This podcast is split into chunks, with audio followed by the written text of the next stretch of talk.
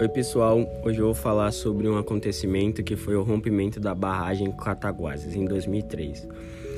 Em 29 de março de 2003, no município de Cataguases, Minas Gerais, a barragem de um reservatório da indústria Cataguases de papel rompeu, liberando no córrego do Cágado e no rio Pomba cerca de 1 bilhão e 400 milhões de litros de lixivia, ou também chamado de licor negro, que é a sobra industrial da produção de celulose.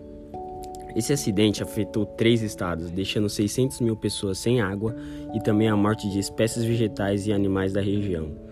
De fato, pretende-se, com a análise desse acidente, demonstrar como o Estado brasileiro não lida com os acidentes químicos ocorridos no país.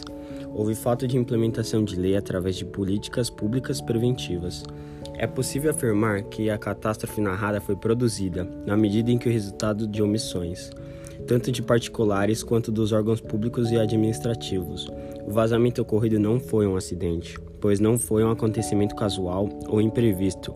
Ao contrário, foi previsto e não evitado por omissões da empresa e dos órgãos públicos responsáveis.